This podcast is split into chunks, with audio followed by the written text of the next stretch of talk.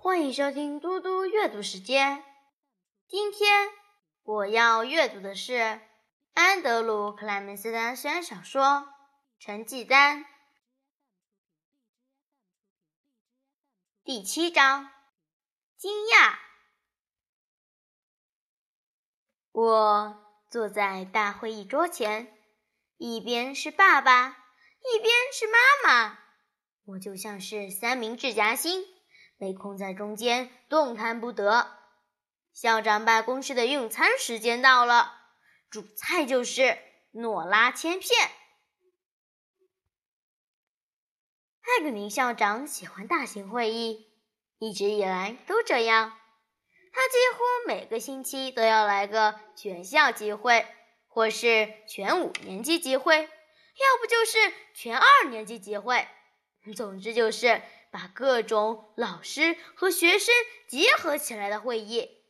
他的说法是，这是为了使学校更团结，让大家面对面互动，创造出好的团结动力。他说。大规模的会议能帮我们一劳永逸地解决问题。很明显，这也是他今天脑袋里所想的事情。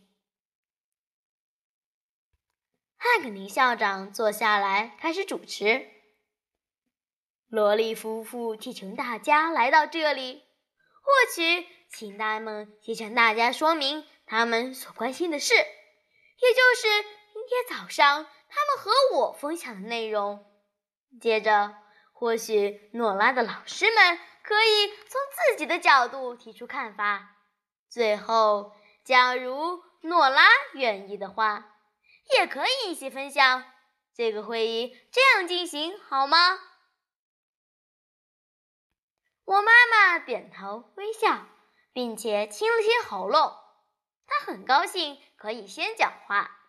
校长、老师、顾问都没能让她有半点退缩，她一直试图去指挥他们。早在两年前，她想让安进入优等生课程时，他就是这样的。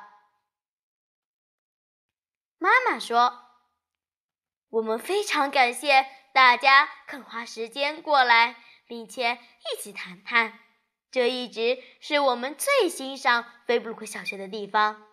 首先，我们今天最关心的，倒不是诺拉的成绩本身，而是我们从来没有收到预警，连一张纸条或是一通电话也没有。我们很想了解为什么会这样。现场沉默了三秒钟。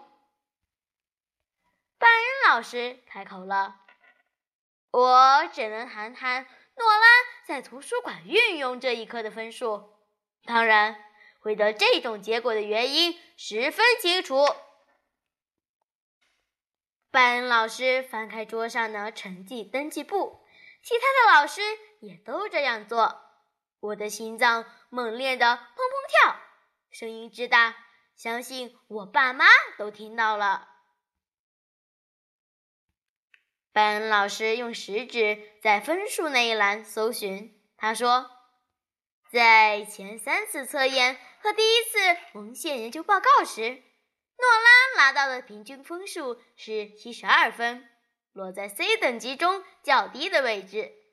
这是他在这学期第七周时得到的分数。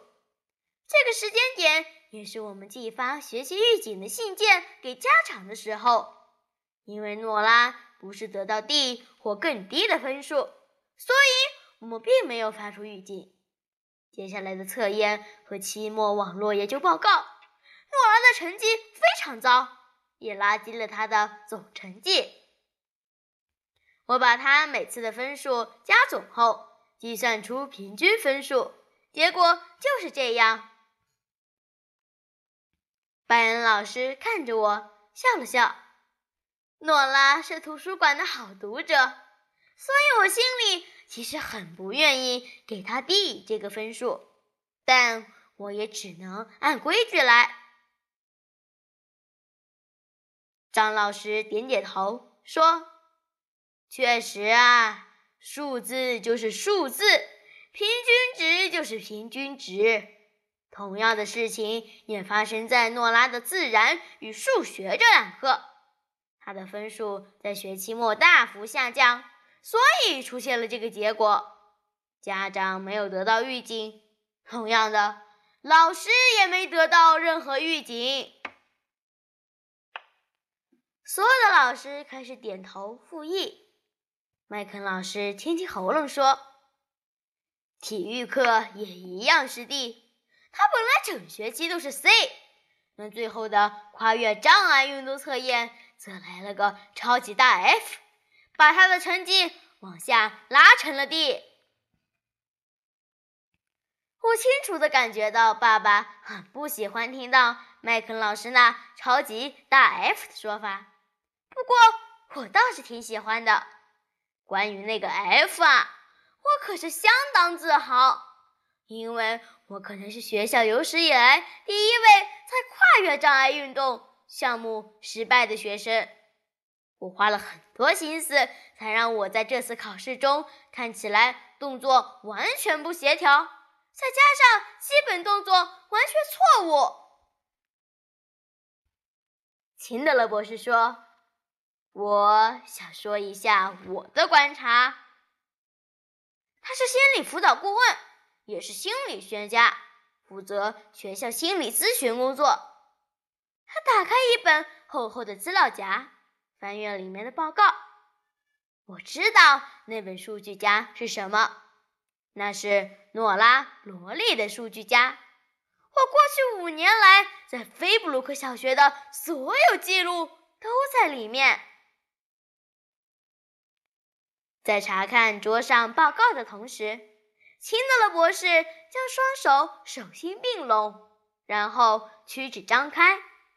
这时，他那细细长长的手指只有指尖相碰，并拢、张开、并拢、张开。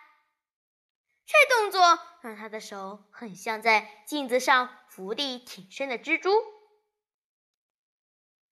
他推了推眼镜。对我爸妈挤出笑容，但没有看我。他说：“萝莉先生和萝莉太太，我知道这样的成绩单一定使你们苦恼。不过说实话，这样的成绩和诺拉的金属测验表所显示的程度并没有太大的差距。如果拿来和他在这个小学的学习历程相比，也会得到一样的结论。”菲布鲁克小学的总体程度非常好，诺拉在这里是中等程度，正好是在中间，还要往上或往下移动都是有可能的。有时候成绩可能往下降，而不是往上升。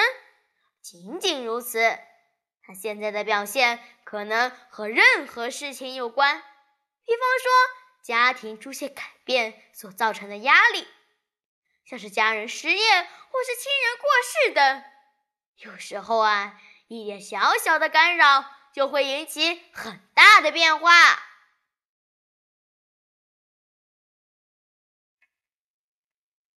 谢谢大家，我们下次再见。